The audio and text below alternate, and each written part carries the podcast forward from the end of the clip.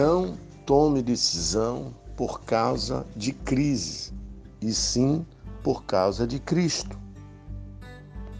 A história de Elimeleque é para nós um grande ensino nas decisões que vamos tomar. Elimeleque era o esposo de Noemi, que aquele homem, quando estava em sua terra pela qual Deus o havia colocado, em meio ao seu povo, houve crise, diz a palavra de Deus. E ele resolveu tomar a decisão de deixar a sua terra e ir para uma terra distante. Uma terra onde não era a terra da bênção, mas pelo contrário, era a terra da maldição. E isso trouxe sobre eles terríveis danos, não somente sobre si, mas sobre a sua casa. Porque perdeu seus dois filhos e depois a sua própria vida foi ceifada. Queridos e amados, nós precisamos aprender a não deixar a casa de Deus, nem a sua presença, por, por causa de coisas ruins ou momentos ruins. A Bíblia diz que Elimelec tinha medo de que a fome o destruísse, por isso saiu da casa,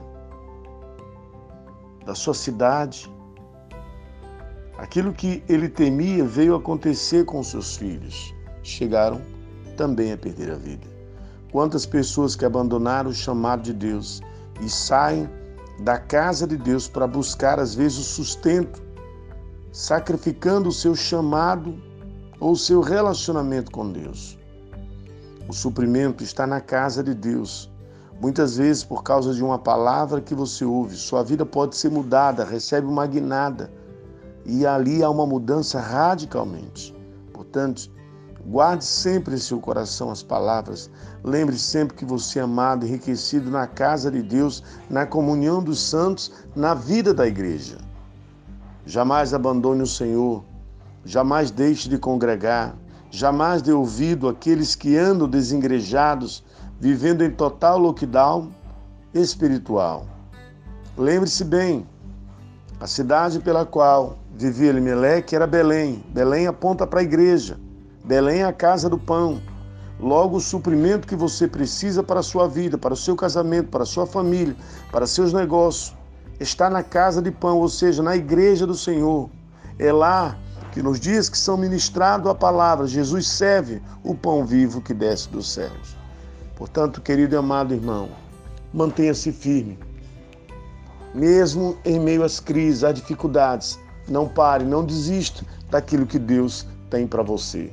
Lembre, o choro pode durar uma noite, mas pela manhã a alegria vem.